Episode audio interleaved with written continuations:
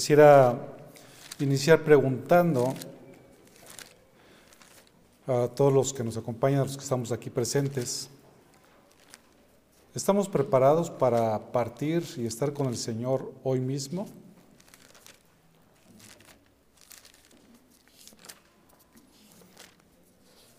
Buena pregunta. Uno de los mayores temores de las personas es a morir. Las personas están dispuestas a gastar todo lo que tienen por mantener su vida.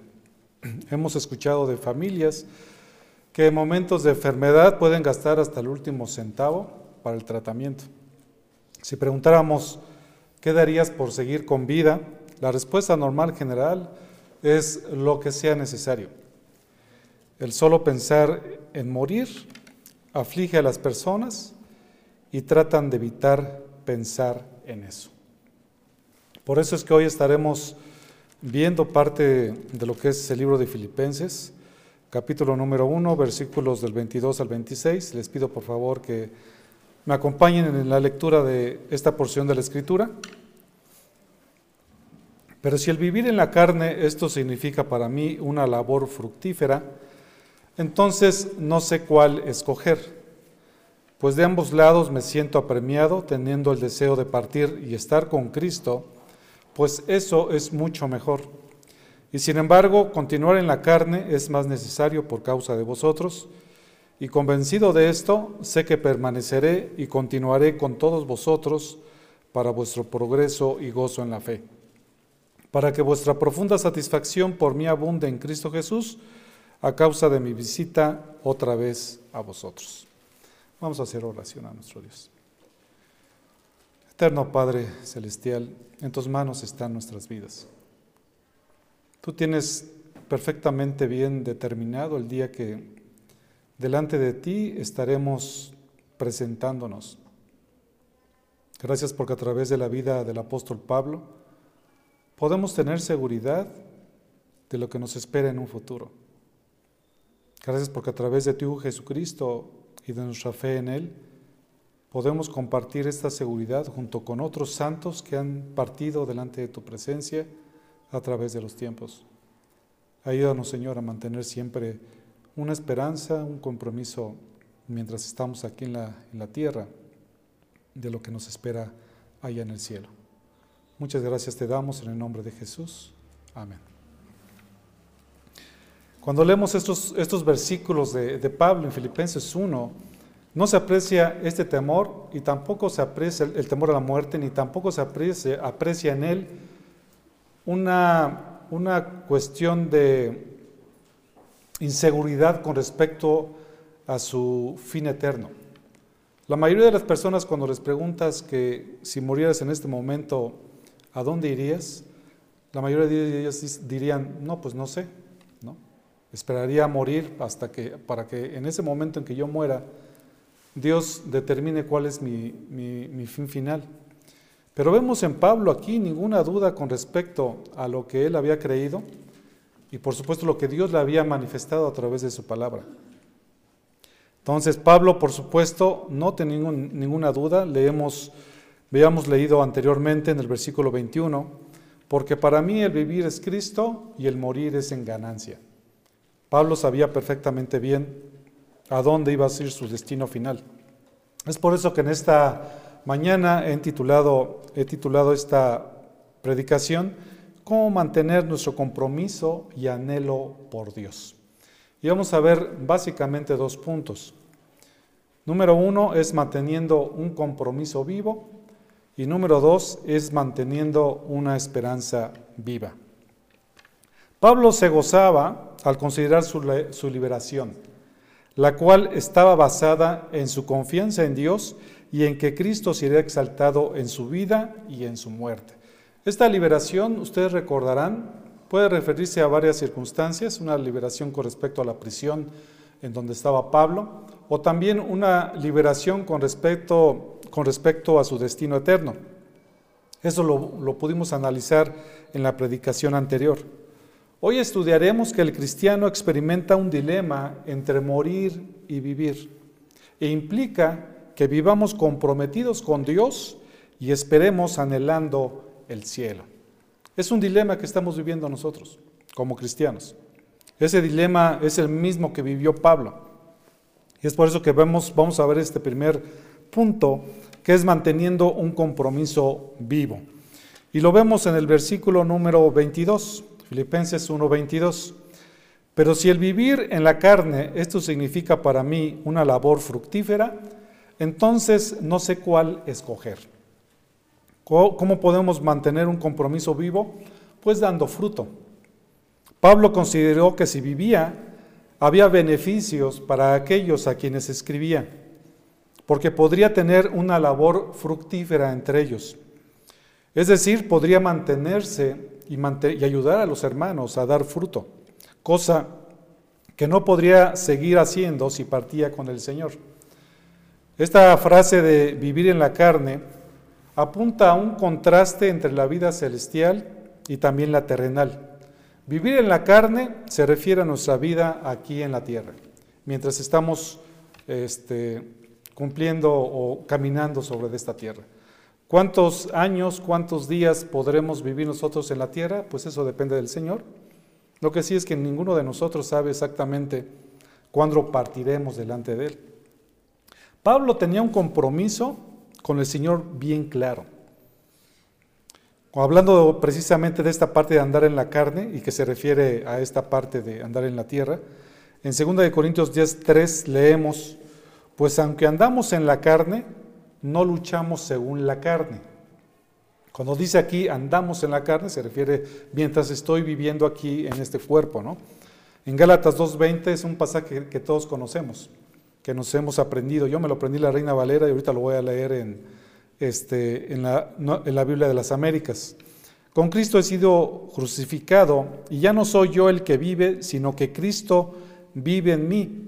Y la vida que ahora vivo en la carne, se refiere a su cuerpo, la vivo por fe en el Hijo de Dios, el cual me amó y se entregó a sí mismo por mí. Es por eso que Pablo tenía un compromiso con el Señor y era un, compromiso que en él no tenía ninguna duda. Había una determinación completa hacia su objetivo.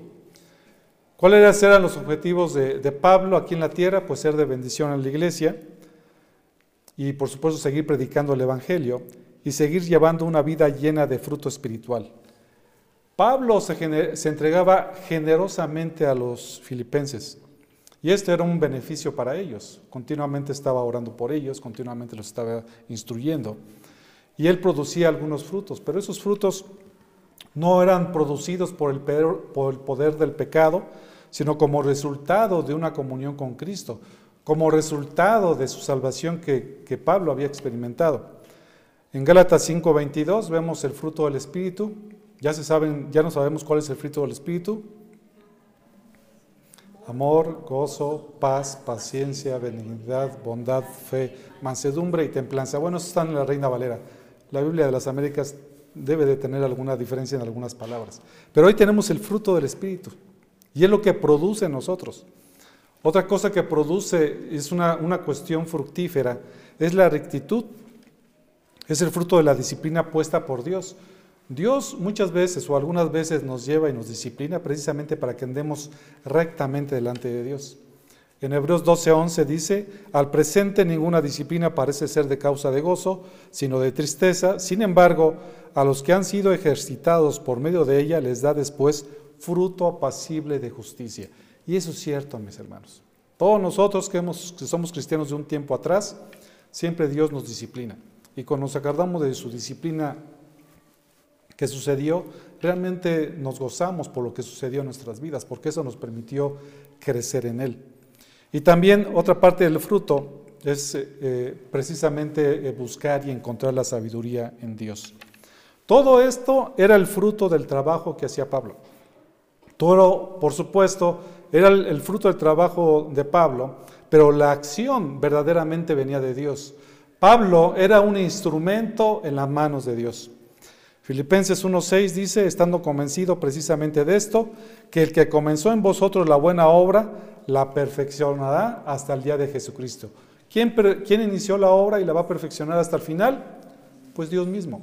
Dios nos va a llevar precisamente a que nosotros seamos más maduros, seamos maduros eh, al momento que nos encontremos con Cristo. Esto no va a terminar, mis hermanos.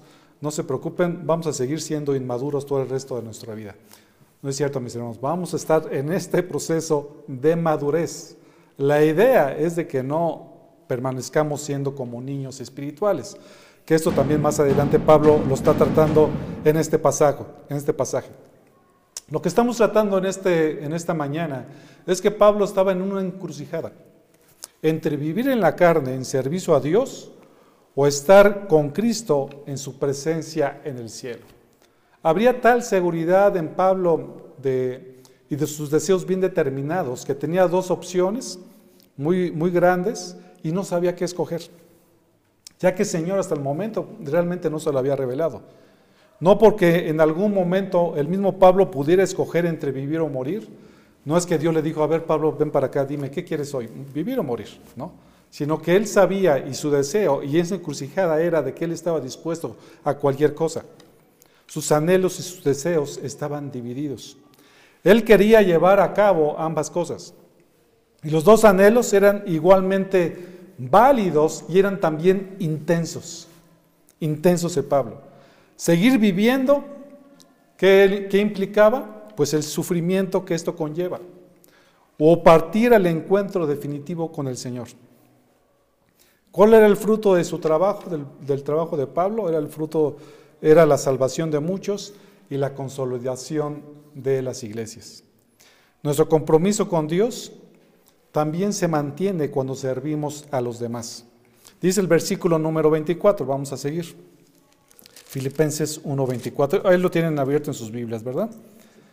Y sin embargo, continuar en la carne es más necesario por causa de vosotros. Aquí vemos a Pablo cómo empieza a hablar un poquito más a detalle de esta parte y vamos a ver primero esto de vivir en la carne.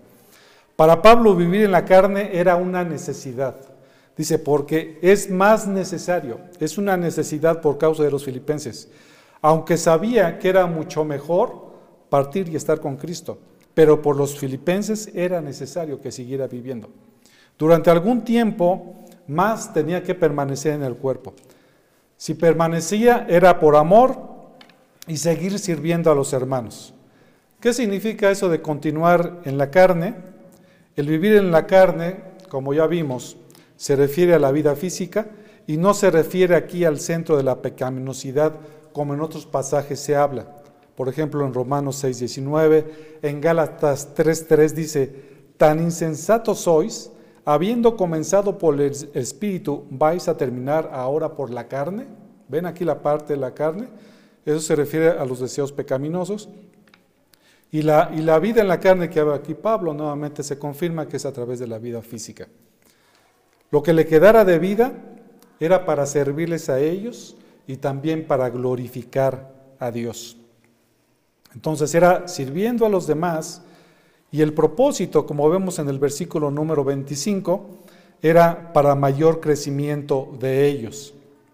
Y convencido de esto, sé que permaneceré y continuaré con todos vosotros para vuestro progreso y gozo en la fe. La idea aquí es que ellos, al momento que les estaba sirviendo, estaba buscando que, había, que hubiera mayor crecimiento en ellos. Pablo estaba convencido de algo, ¿De qué estaba convencido, como dice, dice aquí la escritura? De que los vería nuevamente, de que sería liberado. Pablo lo que tenía era confianza y sabía de que permanecería y continuaría con ellos.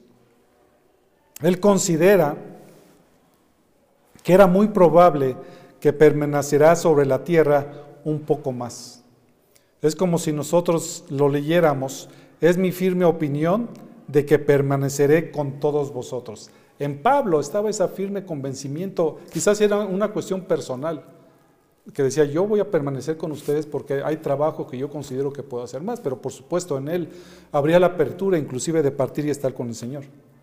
Algunos comentaristas dicen, cuando habla así de todos vosotros, ve lo que dice aquí, sé que permaneceré y continuaré con todos vosotros, eh, que comprende probablemente a más personas adicional a lo que es la iglesia de Filipos.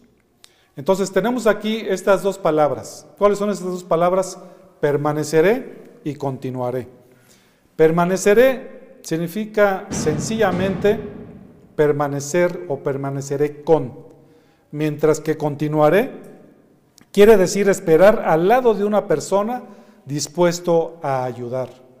El deseo que tenía Pablo de seguir en esta vida no era para vivir para sí, sino para que otros a los que podría, sino para otros a los que podría seguir ayudando. Si notan aquí realmente el interés, el objetivo de Pablo, él vivía no para sí, sino para el Señor y para aquellos a quienes él podría seguir ayudando. No era una persona egoísta. De repente hay muchas personas egoístas o a veces tenemos comportamientos egoístas en que solamente queremos hacer lo que a nosotros nos conviene, ¿no? lo que mejor este, puede funcionar para nosotros. Y nos olvidamos del prójimo, nos olvidamos del hermano y tomamos decisiones de este tipo.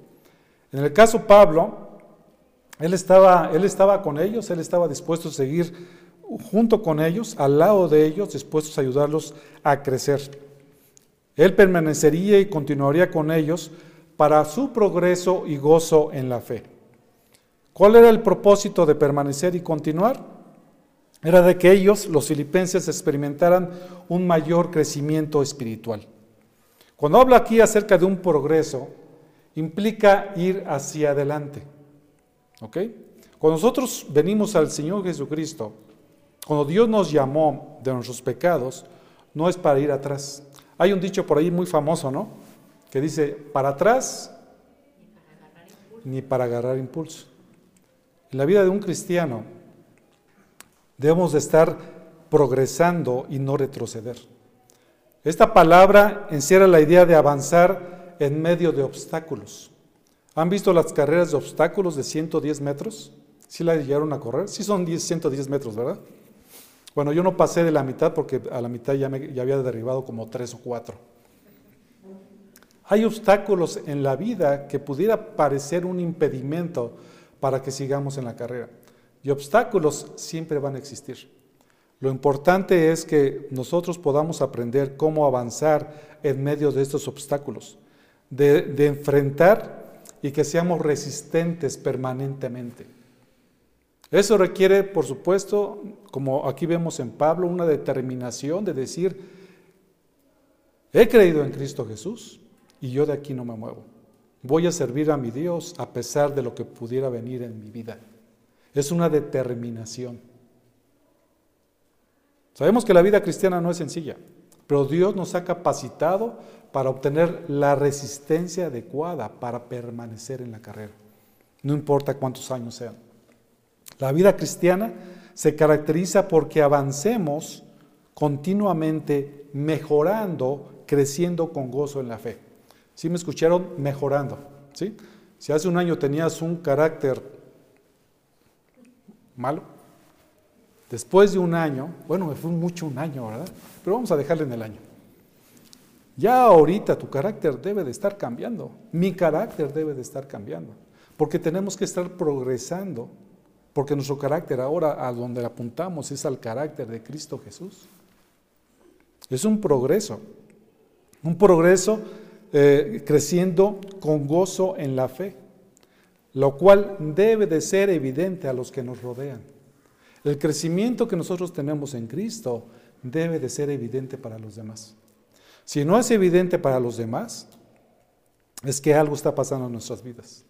Pablo le dice a Timoteo en 1 Timoteo 4:15, reflexiona sobre estas cosas, dedícate a ellas para que tu aprovechamiento, dice, sea evidente a todos. Cuando Dios va transformando nuestras vidas, es evidente a todas las personas que nos rodean. Por supuesto, es evidente a nuestra familia, es evidente en la iglesia, es evidente en nuestro trabajo, porque el Señor va transformando nuestras vidas y vamos creciendo. Aunque el provecho de la fe no ocurre sin pagar un precio, pero vemos que siempre está acompañada por el gozo. Alguien que va avanzando en el Señor y va avanzando realmente en conocerle a Él, no es una persona amargada, es una persona que está mostrando gozo en esa fe, ¿no? De ese provecho en la fe. Aunque solamente hay una fe que salva, hay diferentes medidas o etapas de la fe. Y ahí tenemos el diferente crecimiento espiritual. Y cómo la fe va avanzando a la vez que nosotros vamos aprendiendo más del Señor y a la vez que nos vamos sometiendo más a Dios. No esperemos que pueda avanzar nuestra fe si no realmente estamos interesados en conocer más acerca de la palabra de Dios. Dice el libro de Hechos, ¿no? Que la fe es por el oír y el oír es por la palabra de Dios. Entonces la fe va a ir creciendo a medida que nosotros vayamos más conociéndolo y, y, podamos ir avanzando en este camino en donde seguramente va a haber pruebas. Cuando esto lo podemos ver, puede haber un avance en ellas. Acompáñenme en Segunda de Tesalonicenses, por favor. Ahí en sus Biblias. Segunda de Tesalonicenses. Capítulo 1, versículo 3. Segunda de Tesalonicenses 1, 3. Pablo les escribe a los, tesalonicenses, siempre tenemos que dar gracias a, a, Dios por vosotros, hermanos, como es justo, porque vuestra fe, ¿qué dice? Va creciendo, aumenta grandemente y el amor de cada uno de vosotros hacia los demás abunda más y más. ¿Cómo te vas dando cuenta de que alguien va creciendo en, este, en la fe? Porque va creciendo en el amor unos con otros. Ama más a los hermanos, ama más al Señor y abunda más y más. Es algo que nosotros podemos ver a través de su palabra, a través de nuestras vidas. Si Pablo sigue viviendo, puede ayudar a promover el avance en la fe. Aunque por supuesto el Espíritu Santo es en última instancia, es quien se halla detrás de ese avance. Si la vida de Pablo sirve para el progreso de la fe, su sufrimiento sirve para el avance del Evangelio. Él estaba como prisionero, ¿ustedes se acuerdan? Y aún en medio de la cárcel, él difundía el Evangelio entre los paganos, era uno de los propósitos. Y, también era parte de su objetivo confirmar a las iglesias, confirmar a los, a los cristianos que sigan creciendo en la fe. De modo que hay un avance tanto exteriormente como interiormente. Dios es el origen de todo verdadero gozo y de Él proviene todo don perfecto. Ahí mismo en 1 Tesalonicenses, en el versículo 6, ya que estamos ahí, porque... Ah, no, estoy, leí antes segunda, ¿verdad?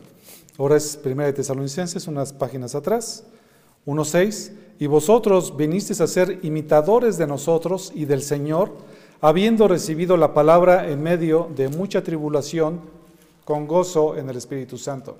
Entonces es algo que nosotros vivimos. Recibimos la palabra con tribulación, pero, pero está en medio de todo eso hay gozo del Señor. Dios ha abierto la puerta de la fe a los gentiles, es decir, a todos nosotros. Es decir, les ha abierto el camino para participar de una nueva relación con Dios. Cuando nosotros creímos en Cristo, venimos a tener una nueva relación con Dios, ¿no? Es a través de la fe. ¿Qué es la fe? Es la, aceptación salvífica de la obra de Cristo, tal como se proclama en el Evangelio. ¿Qué incluye el que nosotros creamos?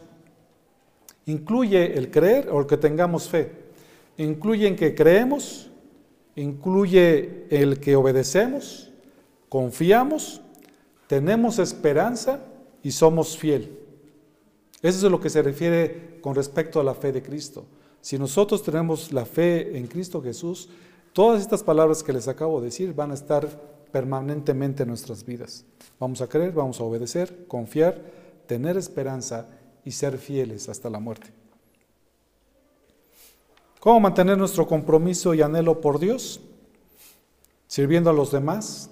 Y cuando lo hacemos, cuando servimos a los demás, es para gloria de Cristo. Es lo que dice el versículo número 26. Regresemos a Filipenses 1:26 para que vuestra profunda satisfacción por mí abunde en Cristo Jesús a causa de mi visita otra vez a vosotros. Este versículo yo cuando lo leí la primera vez, no sé ustedes cómo quedaron, que lo leí ahorita en la Biblia de las Américas, como que no se entiende muy bien. Bueno, así me pasó a mí. Busqué en otra versión, que es la nueva traducción viviente, y lo leemos de esta forma. Y encontré un poco más de claridad. Y cuando vuelva, fíjate lo que está diciendo aquí Pablo, tendrán más razones todavía para sentirse orgullosos en Cristo Jesús de lo que Él está haciendo por medio de mí. Ya se entiende mejor, ¿no?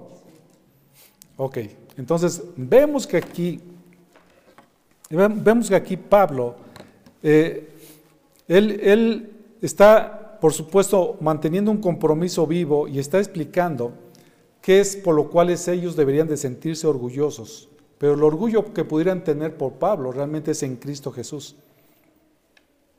Entonces, cuando nosotros estamos sirviendo a los demás, hay que hacerlo para la gloria de Cristo. La satisfacción u orgullo que los filipenses pudieran sentir por Pablo es porque era en Cristo Jesús.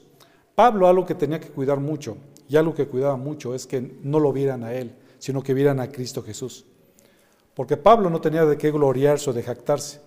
Leemos en Gálatas 6:4, pero cada uno examine su propia obra y entonces tendrá motivo para gloriarse solamente con respecto a sí mismo y no con respecto a otro. No por él mismo, sino por lo que Dios ha hecho en él. Es lo que Pablo siempre les decía a ellos. En Romanos 5:11 la palabra del Señor dice, no solo esto,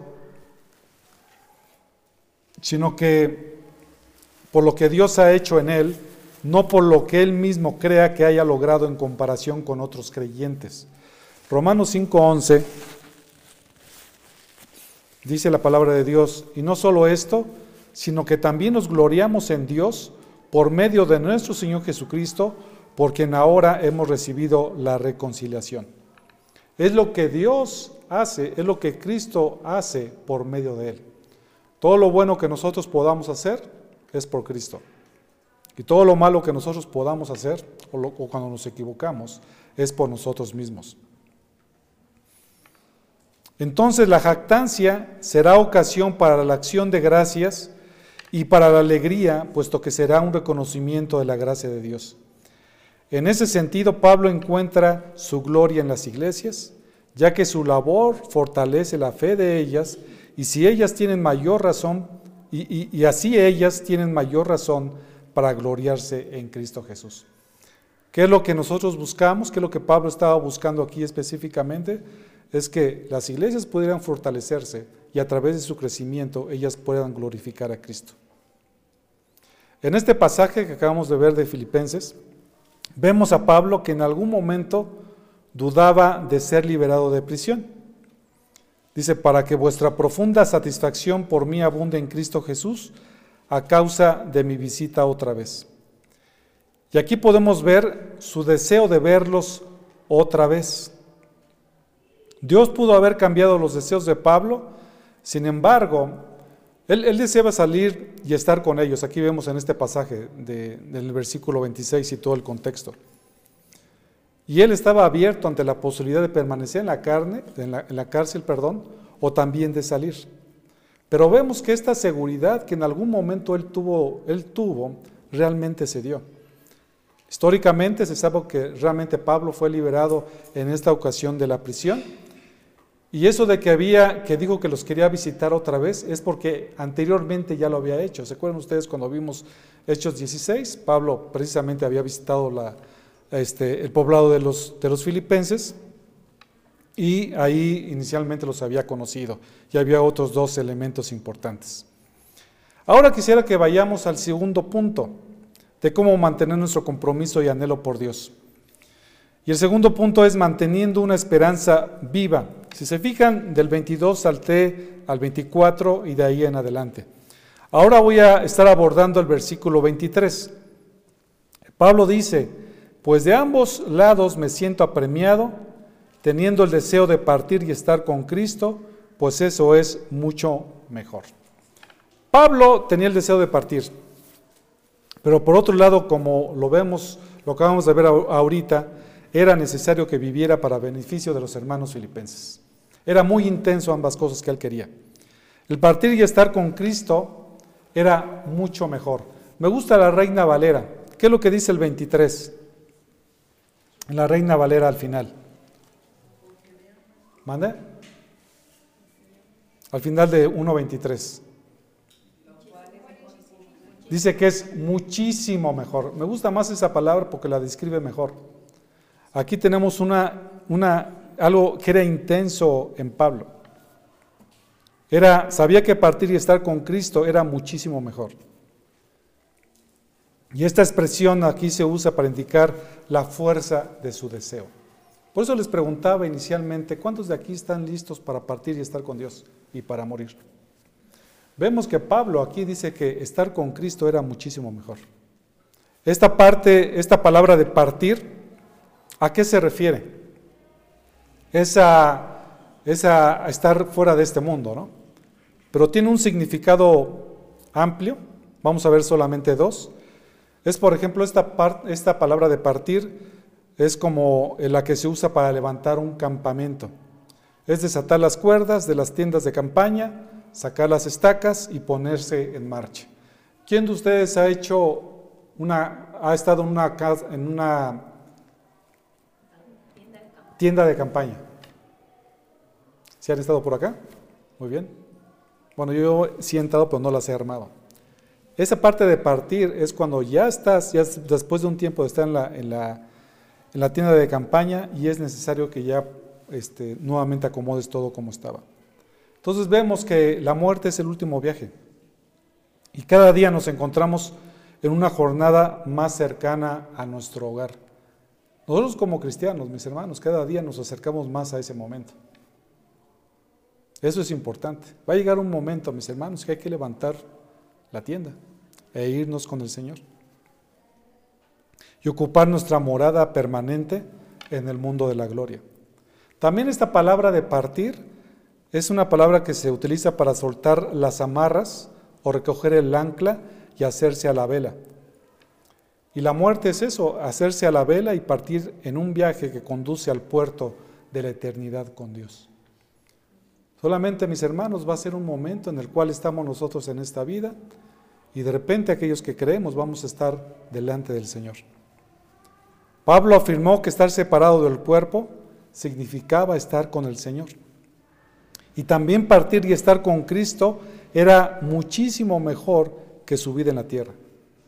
¿Qué significa esto de estar con Cristo? Esto significa que hay una vida después de esta muerte. Más bien, hay una vida después de la vida. Y la cruzamos cuando nosotros, morimos, ¿no? Y es algo que la gente se pregunta mucho y dice, bueno, yo cuando muera, ¿qué me voy a encontrar del otro lado? Y empiezan a especular mucho acerca de todo eso. La palabra de Dios habla que realmente hay una vida después de esta vida, después de la muerte. Y puede haber dos caminos nada más, una que es con, con Dios o el otro es en el infierno o alejados de Dios. ¿Se acuerdan ustedes de la transfiguración de Moisés y de Elías? Cómo ellos dos se le transfiguraron al Señor Jesucristo y estaba Pedro también por ahí. Dice Lucas 9 del 30 al 31, y aquí dos hombres hablaban con él, los cuales eran Moisés y Elías. Se supone que ellos ya habían muerto. Bueno, en el caso de Moisés había muerto y en el caso de Elías había sido arrebatado. ¿Se acuerdan ustedes? Dice el versículo 31, quienes apareciendo en gloria estaban, hablaban de la partida de Jesús, aquí vemos de la partida de Jesús que él estaba a punto de cumplir en Jerusalén. Entonces, esas personas se le transfiguraron, tanto, tanto Moisés como, como Elías, evidenciando de esta forma que hay vida después de esta vida. ¿Se acuerdan ustedes de esta historia, historia parábola de Rico y Lázaro? Vayamos para allá. Lucas 16, Lucas 16 del 19 al 31. Lucas 16 del 19 al 31. Y permítame hacer lectura de este pasaje. Lucas 16 del 19 al 31. Había cierto hombre rico que se vestía de púrpura y lino fino, celebrando cada día fiestas con esplendidez. Y un pobre llamado Lázaro yacía en su puerta, cubierto de llagas. Ansiando saciarse de las migajas que caían de la mesa del rico, además hasta los perros venían y le lamían las llagas. Y sucedió que murió el pobre y fue llevado por los ángeles al seno de Abraham, y murió también el rico que fue sepultado. En el Hades alzó sus ojos, estando en tormentos, y vio a Abraham a lo lejos y a Lázaro en su seno. Y gritando dijo, Padre Abraham, ten misericordia de mí y envía a Lázaro para que me moje la punta de su dedo en agua y refresque mi lengua, porque estoy en agonía en esta llama. Versículo 25. Pero Abraham le dijo, Hijo, recuerda que durante tu vida recibiste tus bienes y Lázaro igualmente males, pero ahora, ahora, él es consolado aquí y tú estás en agonía. Y además de todo esto, hay un gran abismo puesto entre nosotros y vosotros, de modo que los que quieran pasar de aquí a vosotros no pueden y tampoco nadie puede cruzar de allá a nosotros. Entonces él dijo, te ruego pues, Padre, que lo envíes a la casa de mi Padre, pues yo tengo cinco hermanos, de modo que él los prevenga, para que ellos no vengan también a este lugar de tormento. Versículo 29. Pero Abraham dijo, ellos tienen a Moisés y a los profetas, que los oiga. Y él dijo, no, padre Abraham, sino que si alguno va a ellos de entre los muertos, se arrepentirán. Mas Abraham le contestó, si no escuchan a Moisés y a los profetas, tampoco se, se persuadirán si alguno se levanta entre los muertos. Wow, qué historia, ¿no? Vemos aquí que precisamente en esta, en esta historia que viene aquí, o en una parábola, tenemos cuestiones bien interesantes que nos están mostrando en esta forma, en esta parte en particular. Algo más que podemos comprobar que hay vida después de la muerte fue acerca de lo que Jesucristo hizo cuando él estaba en la cruz. ¿Se acuerdan del ladrón en la cruz en Lucas 23, 43? Entonces él le dijo, en verdad te digo que hoy estarás conmigo en el, en el paraíso. Entonces, estos e-, ejemplos refutan las perspectivas de cese de la existencia. Hay mucha gente que cree, bueno, es que tú te mueres y ahí quedaste, ya no hay absolutamente nada. También hay ideas acerca de la reencarnación. ¿Qué es la reencarnación? Lo que ellos creen, tú te mueres y tu espíritu y tu alma renace en algo más, en una mosca, en un en lo que sea. Y hay algunos que piensan que la gente se muere y cae en un sueño del alma. Y esto no es así. Vemos en la palabra del Señor que directamente aquellos que han creído delante del Señor se presentan en ese instante. Y también vemos a través de Lázaro que inmediatamente se van a un lugar de tormento en el Hades. Entonces la vida consciente existe después de la muerte física. O sea, la gente piensa a lo mejor que cuando, están, que cuando van a estar en el infierno no se van a acordar absolutamente de nada, no, se van a acordar absolutamente de todo, van a estar conscientes de lo que están padeciendo y van a estar sufriendo en agonía. Vemos que el hombre está compuesto de alma y espíritu, y el alma y el espíritu son indistintos y abordan las mismas realidades. Es como nosotros estamos diseñados. Nosotros en algún momento, a fin de que estemos completos cuando muramos, ahorita estamos completos, sí estamos completos, aunque bastante defectuosos por nuestro cuerpo, ¿no? Pero en algún momento cuando nosotros muramos y estemos delante de la presencia del Señor, lo que se va, ¿qué es? Nuestra alma, ¿no? ¿Y qué se queda aquí? El cuerpo. Entonces, hasta el momento en que vayamos a resucitar y entonces el hombre sea completo, con un cuerpo especial diseñado ya sea para vivir eternamente con Dios o para vivir eternamente en el infierno y morir ahí por siempre. Entonces el cristiano, si ustedes se fijan, mis hermanos, no tenemos que temer a la muerte física. ¿Por qué? Porque Cristo ya venció.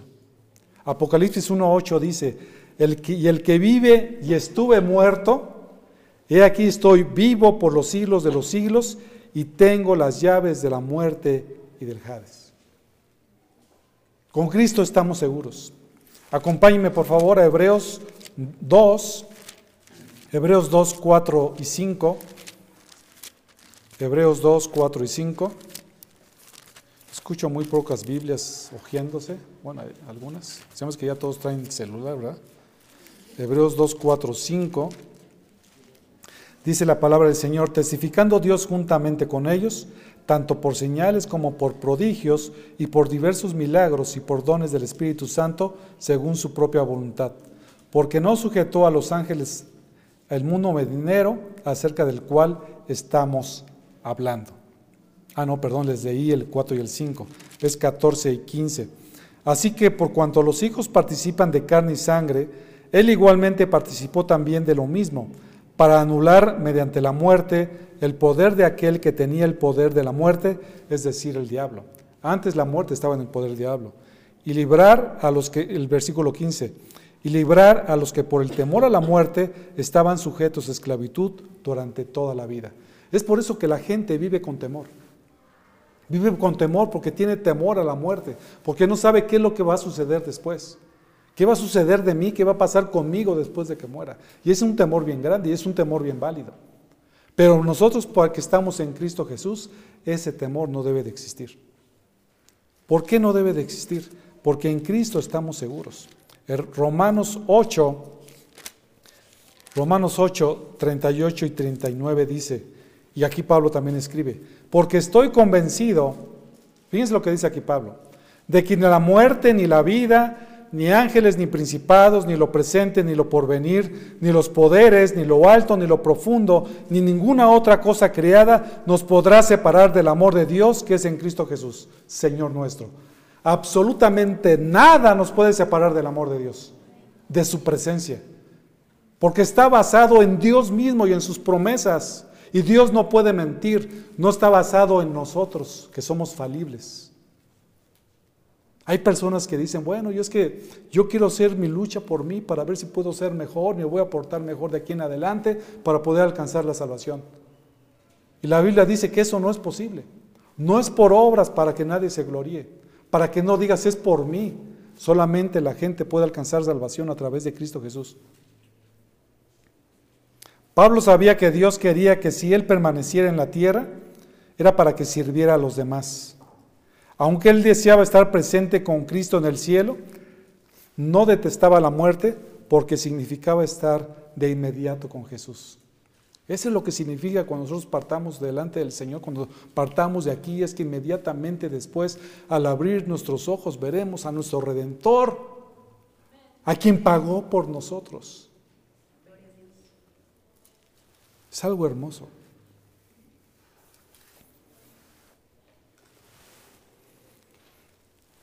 No detestaba la muerte. Segunda de Corintios 5:8 dice, "Pero cobramos ánimo y preferimos más bien estar ausentes del cuerpo y habitar con el Señor." Y cuando pensamos eso, mis hermanos, cuando pensemos que en algún momento partiremos delante del Señor, es para que nosotros cobremos ánimo y digamos, ya cada vez se acerca más el momento que voy a estar delante de su presencia. Y saben mis hermanos, esto sucede momento a momento, día tras día. Y en algún momento vamos a estar delante de su presencia. Pablo lo anhelaba de esa forma. Dice el versículo 9 en 2 Corintios 5, por eso ya sea presentes ausentes, ambicionamos serle agradables. Mientras vivimos acá, mientras estamos en la carne, vivimos para serle agradables a quién? A Dios. El creyente realmente nunca está separado de Cristo. La muerte ciertamente es un enemigo temible al que hay que vencer. Sin embargo, a causa de la muerte de Jesús, el poder del pecado y de la muerte ha sido quebrantado para el cristiano. Para el incrédulo. Una vez que muere y que no creyó en Cristo Jesús, va, inmediatamente después a un lugar intermedio no es, el, este, purgatorio, ¿eh? se va al Hades. Es un estado intermedio e implica un tormento consciente y continuo. El Hades saluda el lugar de los impíos antes del juicio final en el lago de fuego. Esa es una antesala donde va a estar sufriendo y su sufrimiento de ahí en adelante va a ser eternamente. Y en el momento en que resuciten, ellos que se unan con su cuerpo, va a ser solamente para que ellos vayan al lago de fuego que arde por los siglos de los siglos. Entonces el Hades sirve tanto para describir el lugar temporal del tormento consciente para los impíos. Ellos van a estar conscientes ahí, padeciendo en dolor por cuanto no creyeron en Cristo Jesús. Van a estar conscientes de todo lo que ellos hicieron. ¿Se acuerdan de Rico? Él estaba consciente de que su presencia en el Hades y aparte de todo era merecida. La gente cuando esté en el infierno, cuando esté en el Hades, no va a decir, Señor, ¿y por qué me pusiste aquí? No, ellos saben que están ahí porque se lo merecen. Porque ofendieron a Dios, porque tomaron en poco la sangre de Cristo Jesús. Sin embargo, para nosotros como creyentes es diferente. Cuando nosotros morimos, nuestra alma va inmediatamente a la presencia de Dios, como dice Filipenses 1 del 22 al 24. Y Pablo describe que estar con el Señor es muchísimo mejor que la vida física en un mundo caído como el que estamos viviendo nosotros. Vamos a Apocalipsis 6, del 9 al 11. Apocalipsis 6, del 9 al 11.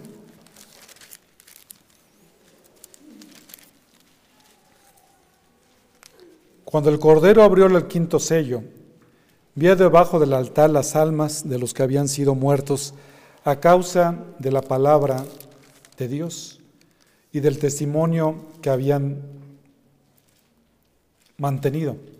Y clamaban a gran voz diciendo, ¿hasta cuándo, oh Señor santo y verdadero, esperarás para juzgar y vengar nuestra sangre en los que moran en la tierra? Versículo 11 y se les dio a cada uno una vestidura blanca, y se le dijo que descansaran un poco más de tiempo hasta que se completara también el número de los consiervos y de sus hermanos, que habrían de ser muertos como ellos lo habían sido. Estando en el cielo, los santos tienen una intensa autoconciencia y conocimiento de los demás y de las circunstancias del mundo. ¿No cree que cuando nosotros estemos en el cielo vamos a olvidar todas las cosas que vivimos aquí en la tierra, sino que va a haber este, una autoconciencia muy grande. Tienen presente la distinción entre el cielo y la tierra. Los santos martirizados, por ejemplo, parecen tener una especie de forma corpórea, como dice Apocalipsis 6.9, pueden hablar y ser oídos y operan dentro de los confines del tiempo. Para los santos, tienen una existencia real, pero no es una existencia corporal porque son sus almas. La muerte física se ha producido y sus cuerpos permanecen en la tierra aguardando la resurrección. Así como Cristo resucitó en algún momento, nosotros vamos a resucitar y entonces vamos a estar completos una vez que partamos de este mundo. Quizás mis hermanos, venga, venga Cristo en en el arrebato y ya no conoceremos muerte. Ese pasito ahí, que no sabemos cómo lo vamos a vivir. Algunos de nosotros lo vamos a vivir sin darnos cuenta, algunos de nosotros lo vamos a vivir en medio de mucho dolor. Pero sea como sea, después de que partemos y estamos con el Señor, eso va a dejar atrás cualquier tipo de dolor. Y eso va a terminar en un momento. Y por los siglos vamos a estar delante del Señor. Aquellos que no creen, ellos sí tienen un problema muy grande. Porque aquí en la tierra, si piensan que sufrieron, realmente no han sufrido nada. Lo que les espera eternamente en el infierno es algo que no se puede explicar. Es un sufrimiento eterno que no va a terminar ni en un año, ni en dos, ni en un siglo, ni dos siglos, ni en, ni en miles de millones de años, sino que va a ser por toda la eternidad. En conclusión, nosotros como cristianos experimentamos un dilema entre morir y vivir. ¿Ahora lo entendemos? Porque estar con el Señor es muchísimo mejor. E implica que vivamos comprometidos con Dios y esperemos anhelando con Dios. Por Dios. Si nosotros estamos viviendo aquí, mis hermanos, tenemos que estar comprometidos con Dios a seguirle, a glorificarle con todas nuestras vidas. Para el justo es mucho mejor porque veremos y estaremos con Dios y se va a cumplir nuestra esperanza. Ahí la esperanza va a ser cumplida, ya no tendremos esperanza porque nuestra esperanza la veremos delante de nuestros ojos. Para el justo vivir es para cumplir los propósitos de Dios. No es para cumplir tus propios propósitos, es para vivir los propósitos de Dios. Ya no vivamos para nosotros mismos, sino que vivamos para con Dios y entendamos qué es lo que Dios quiere en medio de lo que nosotros estamos viviendo. Si, si somos profesionistas, seamos excelentes profesionistas para la gloria de Dios. Si somos padres, seamos excelentes padres para la gloria de Dios. Si somos esposos o esposas, seamos excelentes esposos para la gloria de Dios. Con Dios se tiene una vida de compromiso. Y eso también nos invita, mis hermanos, a que nosotros esperemos a los tiempos de Dios. Porque sabemos que los que vienen más adelante es algo mucho mejor de lo que estamos viviendo aquí. Vivir implica ver el prójimo, ver por él, por su crecimiento espiritual y también por su edificación. Ese es nuestro prójimo, el que está a un lado de nosotros, nuestra familia, aquel que no cree, necesita del Evangelio. Y quizás tú que no has creído en Cristo Jesús, hoy te has dado cuenta que si hoy murieras, una de dos, todos nosotros en nuestra mente, al momento que hice esa pregunta inicial, tenemos algunas respuestas. Y con esa pregunta inicial quiero terminar. Si hoy murieras, ¿a dónde irías? Si tu respuesta es, iría con Cristo porque Él murió por mí y entregó su vida por mí, seguramente estarás con el Señor. Si tu pregunta es, no sé, o tu pregunta es, me voy al infierno, el no sé o el me voy al infierno significa que tienes que ponerte a cuentas con Dios. Si no estás seguro de tu salvación, necesitas creer verdaderamente en el Evangelio y creer en Cristo.